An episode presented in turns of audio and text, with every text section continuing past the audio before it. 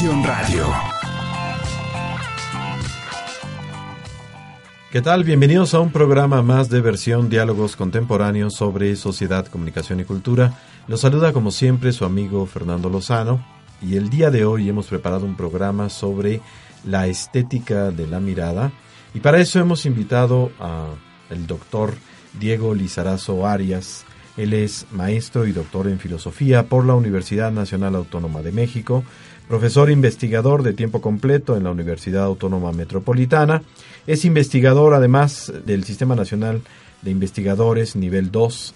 Entre sus reconocimientos destacan el premio Orlando Falsborda en investigación en humanidades en Colombia en el año de 2005, el premio en 2007 a las áreas de investigación, educación y comunicación alternativa de la Universidad Autónoma Metropolitana, el premio en 2008 a la investigación en ciencias sociales y humanidades y el premio internacional de filosofía estética en 2009. Fue director del seminario Fronteras de la Interpretación del Instituto de Investigaciones Sociales de la UNAM, profesor de la Facultad de Ciencias Políticas y Sociales de la UNAM y del doctorado en Ciencias Sociales de la Universidad Autónoma Metropolitana miembro del Consejo Editorial Siglo XXI Editores, evaluador de ciencia básica y de candidaturas a postdoctorados en el extranjero del CONACYT en las áreas de ciencias sociales y humanidades, autor de más de 100 artículos sobre hermenéutica de la cultura, teoría de la imagen y filosofía del lenguaje, publicados en revistas especializadas en México y el extranjero, y autor, entre otros libros, de La reconstrucción del significado en el 98, Un rastro de la nieve en el 2002, La fruición fílmica, estética y semiótica de la interpretación cinematográfica en el 2004, Iconos, figuraciones, sueños, hermenéutica de las imágenes en el 2004, El espacio lúdico en el año 2006, La dislocación del sentido en 2008, La sociedad eléctrica Preguntas por la educación en el mundo cibernético en 2008, Sociedades icónicas en 2007, Interpretaciones icónicas también en el 2007, Icónicas mediáticas en el 2007, Semántica de las imágenes, Símbolos digitales en el 2013, la ansiedad cibernética, también del año 2013, y sentidos visuales, hermenéutica y estética de fotografía, cine e hipermedia en el año 2015. Damos pues la bienvenida al doctor Diego Lizarazo Arias. Bienvenido, Diego. Pues buenas tardes, buenas noches o buenos días. Eh. Bueno, además hay que agregar que el doctor eh, es eh, de los fundadores y creadores del programa versión que ustedes están escuchando y que desde hace algunos años eh, no nos había visitado, entonces pues es más bien bienvenido nuevamente, profesor Diego Lizaras. Pues un gusto, realmente es muy padre regresar a versión, mi querido Fernando, que junto contigo, con Carlos Gómez, iniciamos esta, esta iniciativa hace, hace ya tres años, ¿no? Más o menos, cuatro años. Cuatro años, ¿no? Hace cuatro años. Después integró Adrián y otras personas más que han venido participando.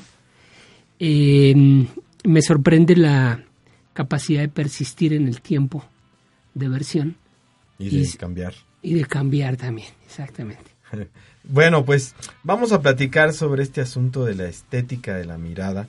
Y, y, bueno, para comenzar, eh, hay como una palabra que se repite a lo largo de los textos eh, que has publicado, que es la palabra hermenéutica.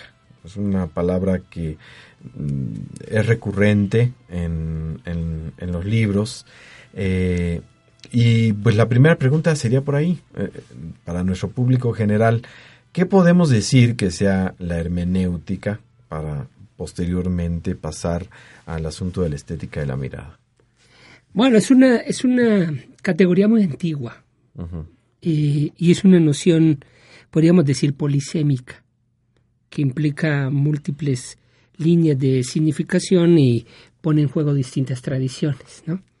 Eh, tendría que decir para empezar que ese antiquísimo concepto de hermenéutica, que se gesta en realidad en la filosofía griega clásica, eh, tiene una revitalización, especialmente a fines del siglo XIX, comienzos del siglo XX y luego un siguiente momento de revivificación, yo diría que a fines de los años 60, y desde entonces ha tenido una fuerza y una vigencia eh, pues muy notables. ¿no?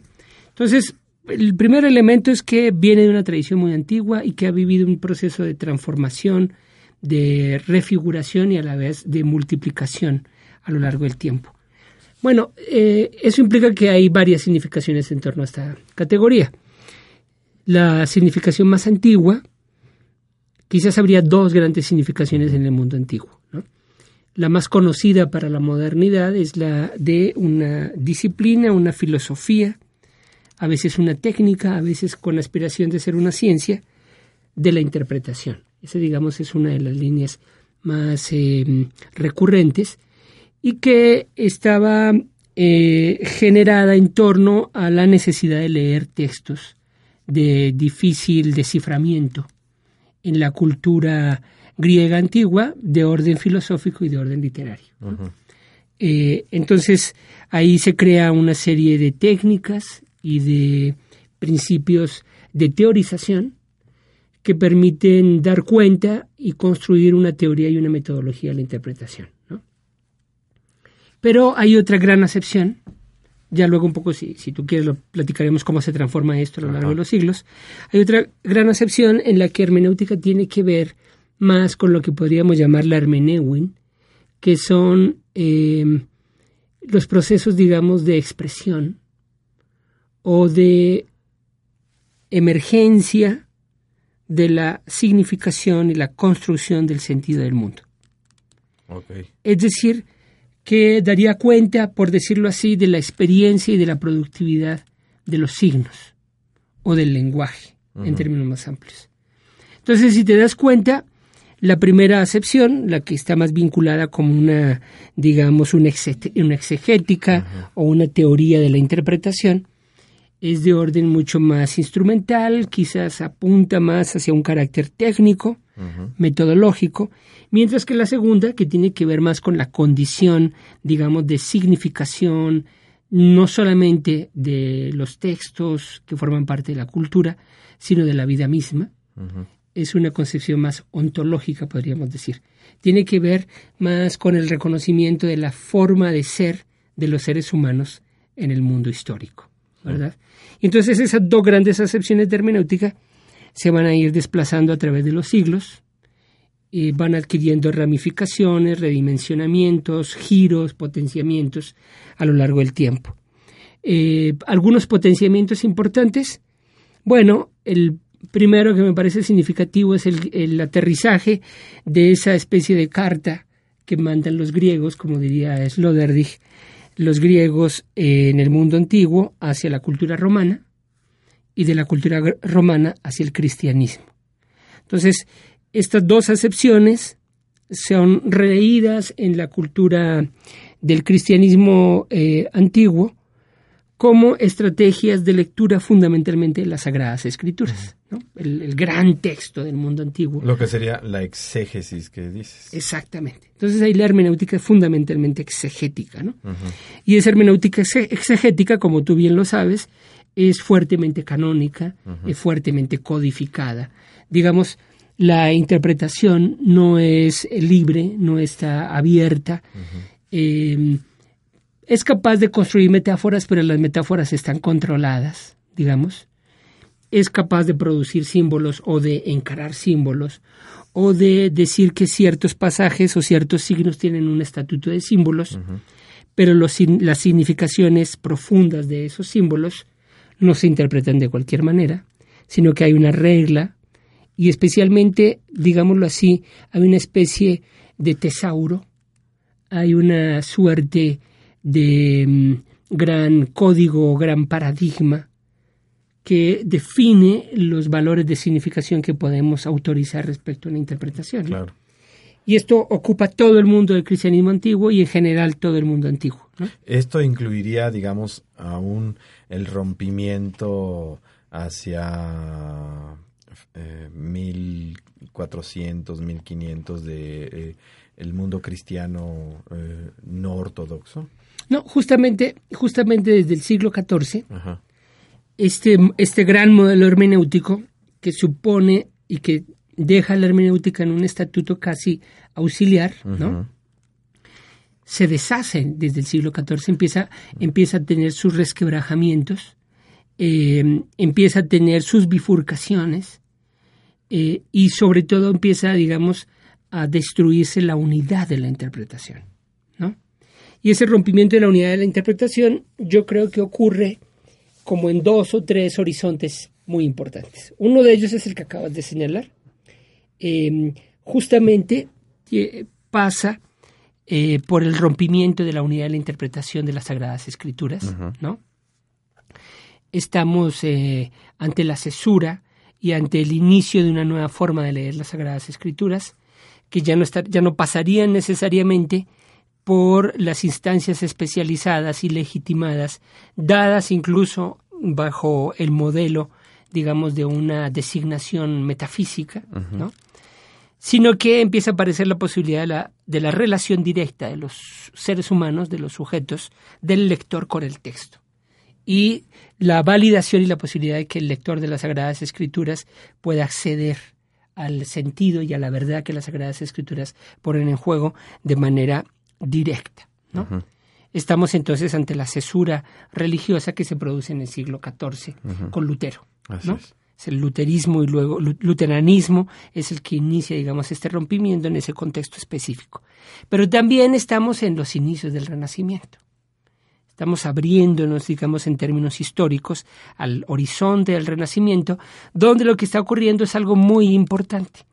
Em, las eh, escuelas de formación profesional especializada del, del medioevo son escuelas em, que básicamente lo que organizan es un grupo de textos canónicos que interpretan a su manera y vía dos elementos, la preponderancia del canon religioso dominante y por otra parte la interpretación que ha hecho el medioevo de la lógica de Aristóteles.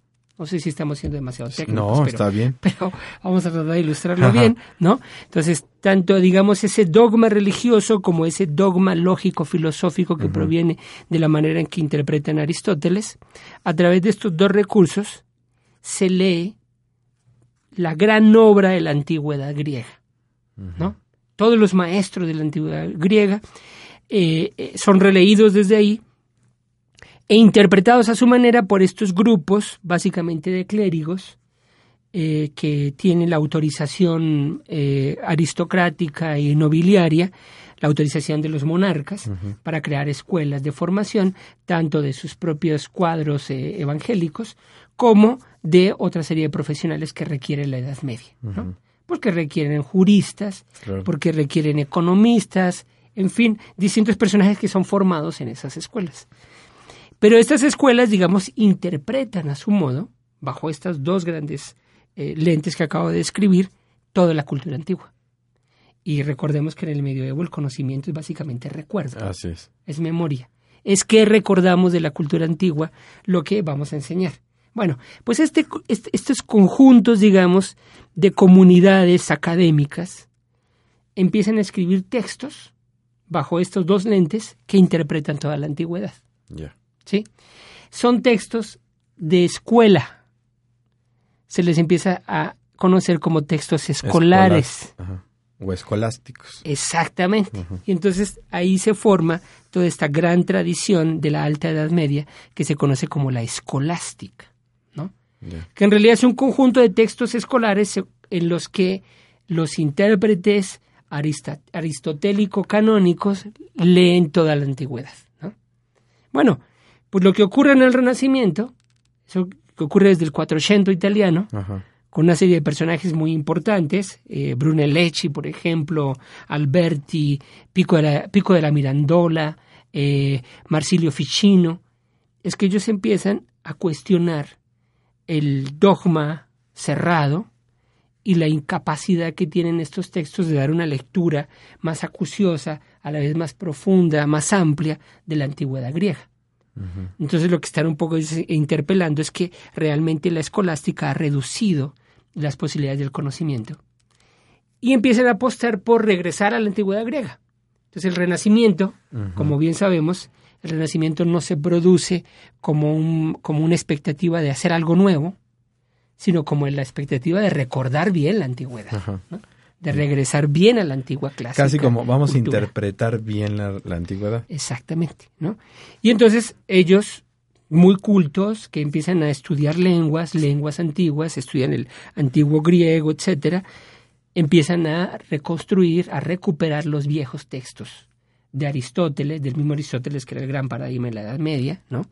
Pero también los textos de Platón, pero también los textos de Heráclito, pero también los textos fundamentales de Pitágoras, pero también los textos de la medicina, de la física, de la geografía, la literatura griega, y entonces comienza a generarse este gran proceso en el que el desarrollo y la amplitud, digamos, de esta fuente antigua es tal que rompe los esquemas cerrados de la escolástica, ¿no?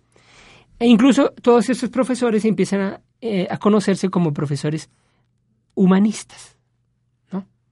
porque daban humanidades, que era una que era una parte inferior de la formación escolástica. Eh, pero progresivamente van adquiriendo eh, interés, popularidad, digámoslo así, reconocimiento entre los jóvenes, pero también entre los príncipes más liberales, entre los que estaban más lejanos del dogma, entre los, eh, los eh, nobles de las provincias, y poco a poco empiezan a adquirir una gran fuerza intelectual y política porque empiezan a formar fuera de las escuelas canónicas a los nuevos cuadros que requiere el príncipe y los gobernantes. Y entonces así progresivamente se va rompiendo todo este esquema y en ese contexto la hermenéutica empieza a reconfigurarse de manera significativa. ¿En qué radica su reconfiguración? En que si de lo que se trata es de cuestionar cómo interpretaron los textos clásicos los escolásticos, entonces el problema de la interpretación ya no es un problema técnico ni metodológico, es un problema teórico y filosófico. Así es. ¿no? Entonces desde ahí empieza a convertirse en un problema filosófico y teórico de muy amplio alcance y ahí tenemos un giro radical respecto a cómo se pensaba la hermenéutica en todo el pensamiento antiguo. Bien, vamos a hacer una breve pausa y eh, regresando de la pausa seguimos platicando sobre la estética de la mirada con el doctor Diego Lizarazo.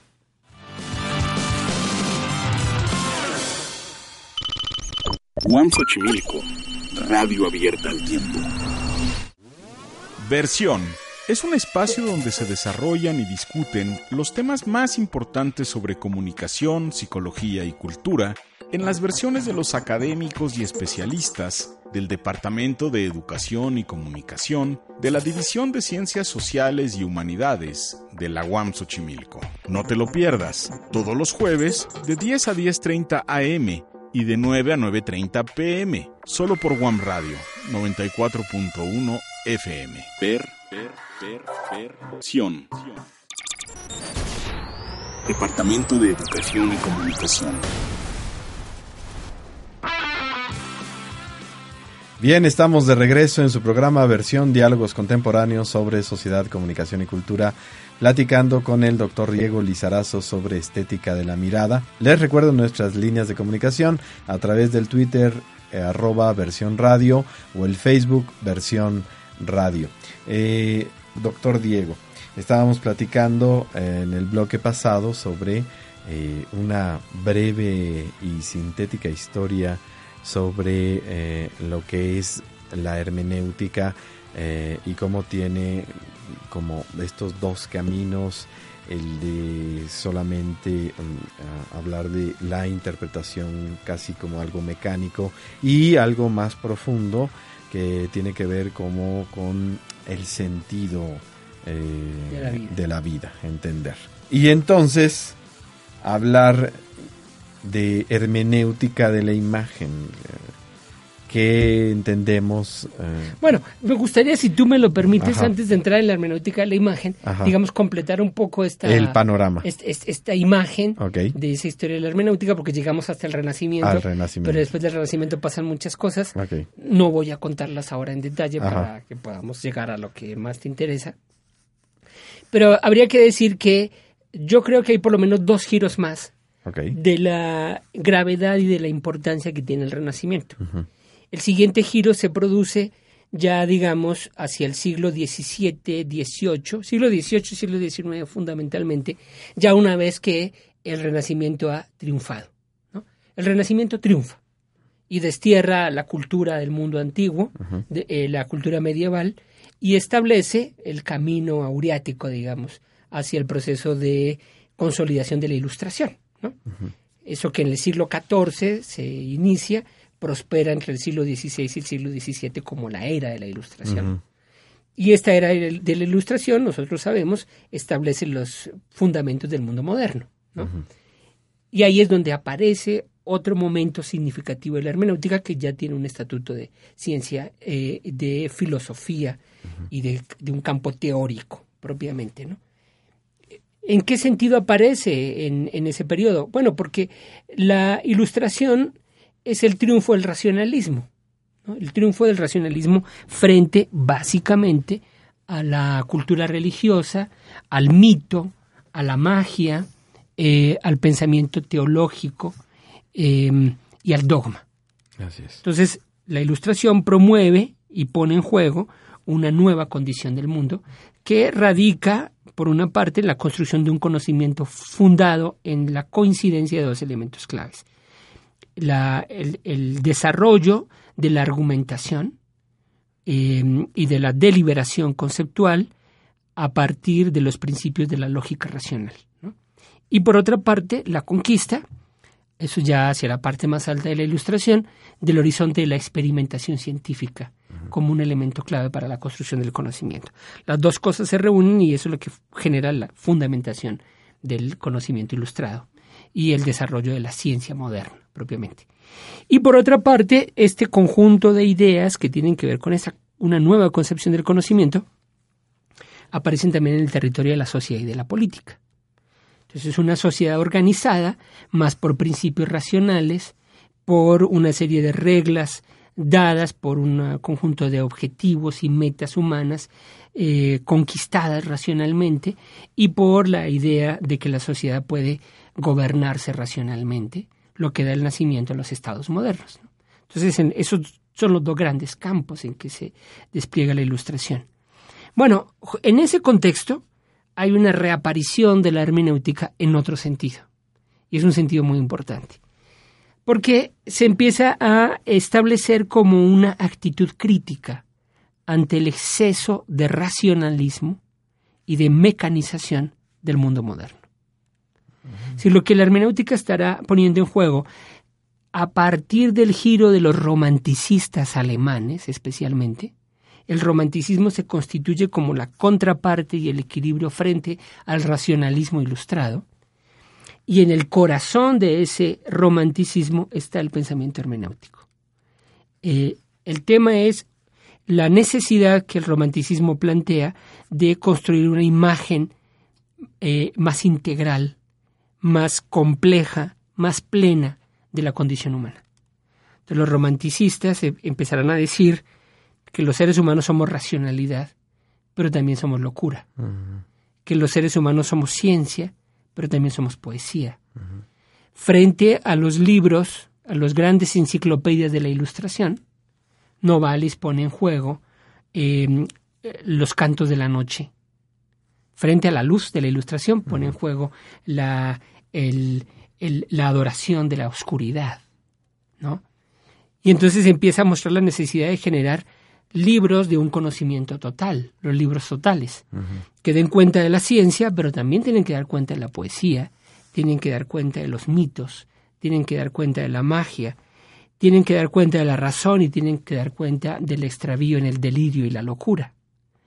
Entonces esta fuerza, digamos, esta especie de fuerza negativa que muestra la complejidad de la, de la, del contraste frente a la luminosidad de la ciencia y de la razón, es uno de los grandes aportes de la hermenéutica en este nuevo territorio, que por ejemplo estará muy bien representada por algunos de los trabajos de Schleiermacher, quien estará eh, señalando que es imposible alcanzar una interpretación totalizadora de las cosas, que en realidad todo conocimiento es transitorio, que no es más que una tentativa que está luchando con reconocerse en el tiempo y, y ser capaz de superar la condición de gestación en el tiempo, que el modelo del conocimiento no solamente es el paradigma de la ciencia o de las ciencias formales o físicas, sino que también la poesía puede tener un modelo de verdad. Bueno, todos estos elementos van a constituir otro horizonte del conocimiento, del sentido, de las posibilidades de la cultura que este pensamiento hermenéutico va a desarrollar de una manera muy significativa. ¿no? Y yo diría que hay un tercer giro, y con eso me quedo, ¿no?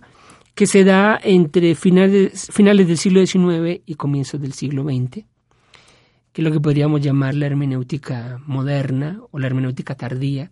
Decir hermenéutica moderna es un poco contradictorio, justamente porque, por esto que acabo de decir, ¿no? por su conflicto con algunos de los fundamentos de la propia modernidad.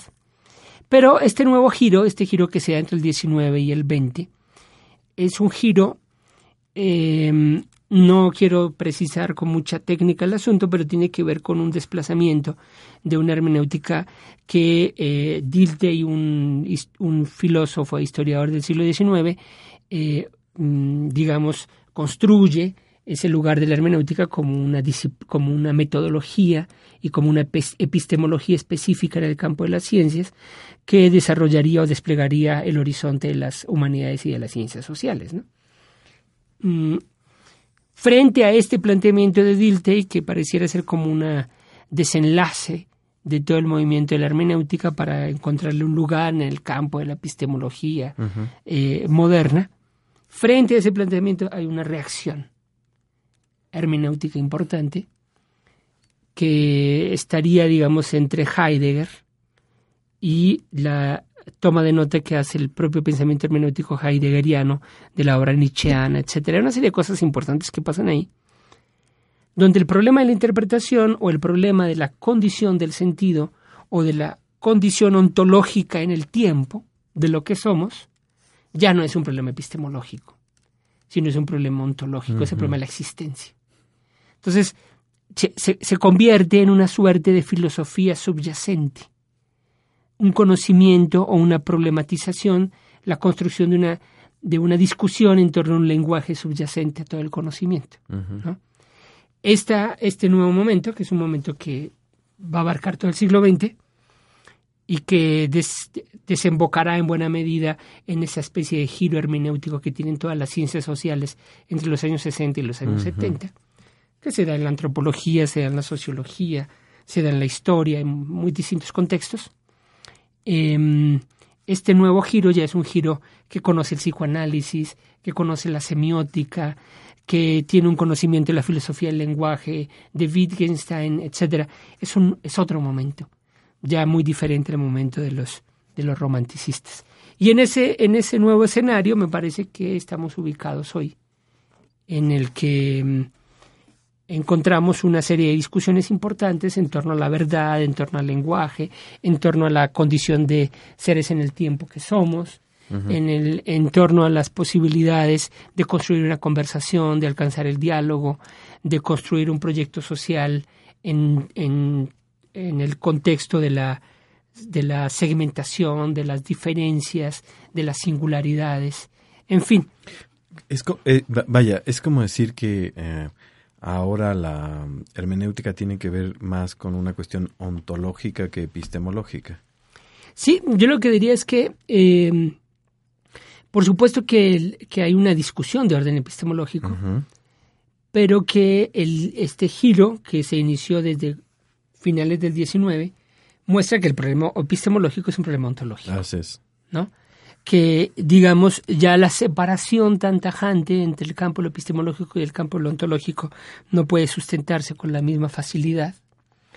Em, y que discutir, por ejemplo, el tema del lenguaje es el discutir el tema de la condición existencial de, la vida humana.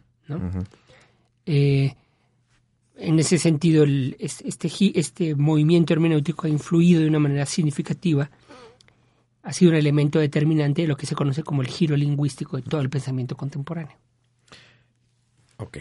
Y bajo este gran marco que nos acabas de dar, eh, ¿qué podemos entender por hermenéutica de la imagen? Bueno, en realidad esta noción de hermenéutica de la imagen o esta tentativa de una hermenéutica de la imagen es algo que yo he trabajado en los últimos ya casi 15 años, podemos decir. Eh, quizás el primer trabajo significativo que pude publicar en ese, en ese horizonte es el de iconos, figuraciones, sueños, el de la hermenéutica de las imágenes. Luego vinieron una serie de libros que iban tocando campos, sectores específicos de esas hermenéuticas.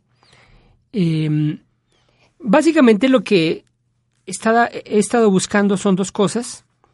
Por una parte, reconocer que en el pensamiento hermenéutico se encuentran elementos, quizás hasta fundamentos capitales para entender los fenómenos de la comunicación, ¿no? En términos mucho más amplios. si el, problema de la comunicación es un problema hermenéutico y a la vez el problema hermenéutico es un problema de la comunicación. De una manera menos esotérica, el problema de la, la comunicación tiene que ver con los procesos de construcción del sentido de la vida, de la existencia, de la acción, de la subjetividad y de la intersubjetividad. El problema de la comunicación es el problema de la generación, circulación y de la apropiación del sentido. Y el problema hermenéutico no es otro que ese. Siempre la hermenéutica se ha planteado la cuestión de una vida, de una existencia como la nuestra, que estaría, yo diría, definida, eh, apoyándome un poco lo que la tradición hermenéutica ha logrado dilucidar, que estaría definida por tres o cuatro cosas transversales. Nuestra condición es humana, es una condición de cuerpos. Nosotros somos una constitución de carne, eh, frágiles, ¿verdad? necesitadas de mm, satisfacer nuestras necesidades de nutrición, de sueño, de descanso, de regeneración, etcétera, ¿no? Somos corporalidad. Somos corporalidad situada en el tiempo, que emerge en el tiempo, que transita en el tiempo y que está destinada a desaparecer. Así es. ¿no? Somos corporalidades témpicas, podríamos decirlo así, que hablamos. Tenemos la cualidad de dialogar. De dialogar, de hablar. Y en tanto que hablamos, entonces ahí se proyectan dos elementos fundamentales.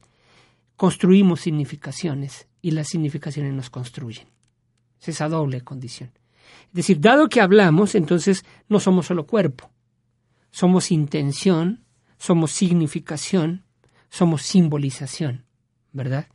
Entonces esos cuerpos que hablan han sido también producidos por ese campo de sentidos que están en el tiempo, que están en la sociedad, en la cultura, ¿no?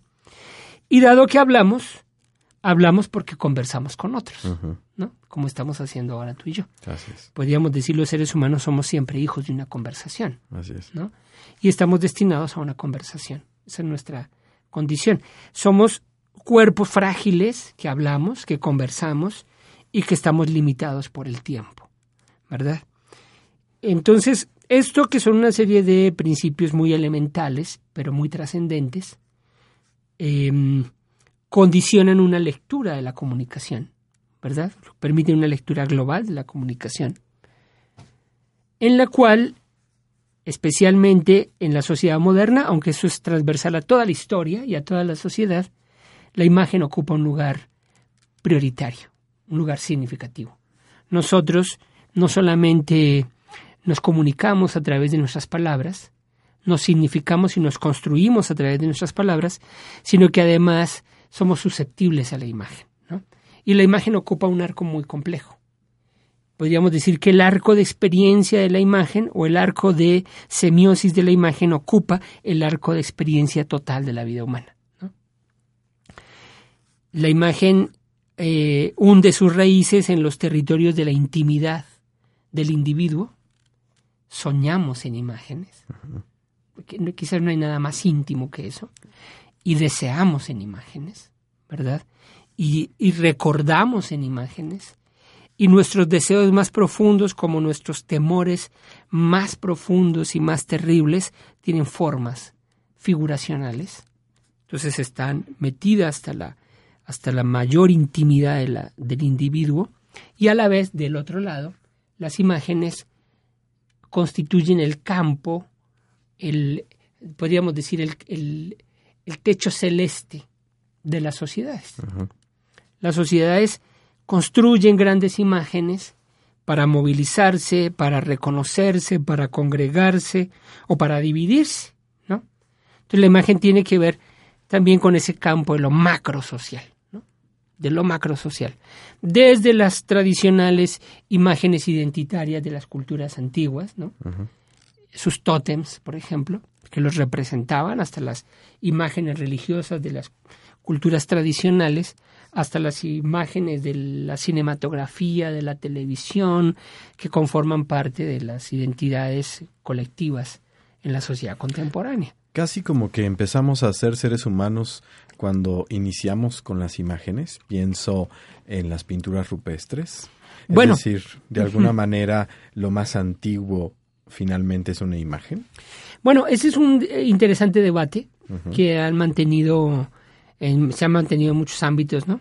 Ámbitos mucho más científicos como lo de la, de la paleografía y todo ese tipo de cosas, y ámbitos mucho más humanistas como los de la antropología visual, la semiótica, la hermenéutica, etcétera. Eh, sí, eh, es un debate antiguo entre si, si, si el origen del espíritu, por decirlo con una metáfora, si el origen del espíritu está en la palabra o está en la, en la figura o está en la imagen, ¿no? Eh, hay distintas posiciones. Eh, Puedo plantear algunas de las posiciones y luego un poco decir cómo lo veo yo, ¿no? Eh, alguien como Claude Lévi-Strauss, por ejemplo, en las tradiciones antropológicas diría, no, ser- los seres humanos comienzan con el lenguaje. El lenguaje es el punto de partida de la condición antropológica o del estatuto antropológico, ¿no? Pero a veces Schiller, por ejemplo, sugiere otra cosa, sugiere que en realidad la, el estatuto antropológico se produce cuando construimos una apariencia, Una ¿no? imagen. una imagen. O Nietzsche diría que el que la condición antropológica se produce cuando hacemos una cuando creamos una máscara. Eh, es muy interesante en Nietzsche porque primero es una máscara, es una representación visual, es una construcción visual, pero es una máscara que nos ponemos en- en- sobre el rostro para ser otros. Es decir, comienza con una mentira. Ajá. El ser humano comienza Mintiendo. mintiendo. En la medida que somos capaces de mentir, cuando logramos mentir, entonces alcanzamos un estatuto antropológico, ¿no? Alguien como Rudolf, ah, Arnhem diría que eh, primero hay un lenguaje visual y después hay un lenguaje lingüístico. El propio Jacques Lacan, que, para el cual el lenguaje es el lugar en el que se precipita el recorte de la singularidad del sujeto, antepone a la fase simbólica, es, a la- es decir, a la fase de la lengua, antepone una fase icónica, lo que él llama el Spaltung o la fase del espejo, ¿verdad? Entonces un poco lo que estaría diciendo ahí es algo así como antes de que el, mm, el- el lactante logre identificarse con el nombre con el que la madre lo designa, o logre ponerse sobre sí el, el pronombre yo, antes de que pueda hacer eso, se vio en el espejo. Y al verse en el espejo, ocurrió una situación en la que esa cosa que se movía allá tenía que ver con él. Ajá, ¿no? soy yo. Y entonces tuvo una intuición de singularidad, que en, en todo caso sería previa a la A la- asignación de un signo lingüístico. Así es. Bien, ahora lo que yo creo es que en realidad eh, la, sí lo que me parece definitivo es que es imposible pensar en, en un estatuto antropológico sin una condición semiótica o sin una semiosis que lo precipite. Eh, sin que ese cuerpo, ese organismo, eh, adquiera un efecto de organización o más bien ese conjunto de órganos, piel, músculos, que somos, adquiera un principio de delimitación, organización, segmentación, gracias a que un conjunto de signos nos permiten organizarlo, ¿no? Y esa operación, esa operación semiótica es una operación lingüística, es una opera- operación visual, icónica, pero es una operación también acústica, pero también incluso puede ser un toque, ¿verdad? Un roce, ¿no? El toque de los otros, por ejemplo. El toque de los otros sobre nuestro cuerpo está cargado de significaciones y nos delimitan, nos reglamentan, nos conducen, en fin. Bien, pues esto está muy, muy, muy interesante. El tiempo se ha venido sobre nosotros. Eh, vamos a continuar la próxima semana platicando con el doctor Diego Lizarazo sobre estética de la mirada. No se pierde el próximo programa. Nos vamos a quedar hasta aquí, pero antes de despedirnos, algún lugar eh, donde el público pueda conocer más de tu obra, donde puedan preguntarte cosas, eh, no sé, una página de internet, de tu correo o algún lugar donde te pueda encontrar el público. Bueno, pues tres, tres espacios virtuales. Un, tengo una página de internet que es www.diegolizarazo.com, ¿no? Eh, otro lugar es mi, tengo un Twitter que no uso nunca, pero que a veces consulto por ahí, contesto cosas es eh, arroba dilizarazo. Eh, y mi correo electrónico que es diegolizarazo.hotmail.com. Esos son tres lugares que, que puedo revisar con gusto. Bien, bueno, pues el tiempo se ha venido sobre nosotros, me despido, eh, les recuerdo que estamos transmitiendo a través de WAM Radio 94.1 y no sin antes despedirme como siempre en la producción de Carlos Gómez, en los controles Adrián Carvajal, en la dirección el maestro Luis Rasgado, se despide de ustedes su amigo Fernando Lozano, nos escuchamos la próxima semana. Versión es una producción del Departamento de Educación y Comunicación de la UAM Xochimilco para UAM Radio 94.1 FM.